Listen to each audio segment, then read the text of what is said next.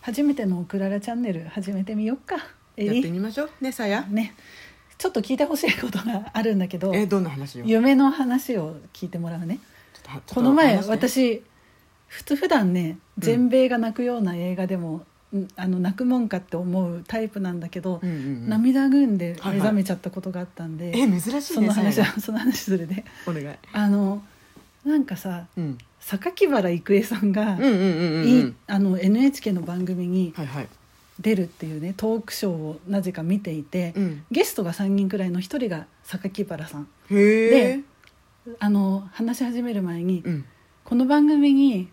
出る同じ時間に家族のみんなはお祭りに行っちゃったんだけど、えー、ちょっとで寂しい自分はうんお祭りに行きたかったんだけど、うん番組のために我慢して で来てるっていうことを言っていてなるほどねで、うんあの番組後半になるにつれてその榊原さんがもうついに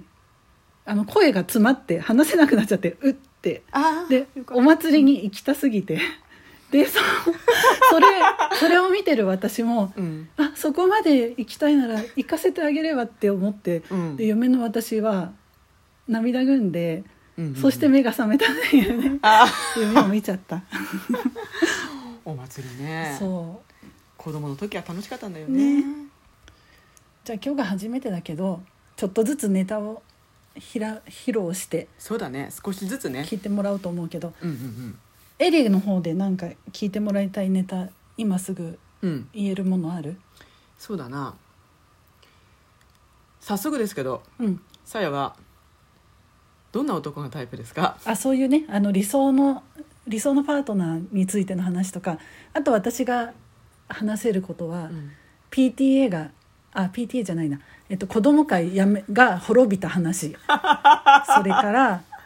あのこの前コロナワクチン接種した話、うんうんあこれすぐ話した方がいいね新鮮なため、た時にそれは多分ねみんな聞きたいよそう、うんあとまあいろいろあるけど子供に性教育どういうふうにしていこうか悩みながら考えてる話とか、うんうんうんうんそんなことを話そうかなと思っているのでもうちょっと充実させていこうね。そうだね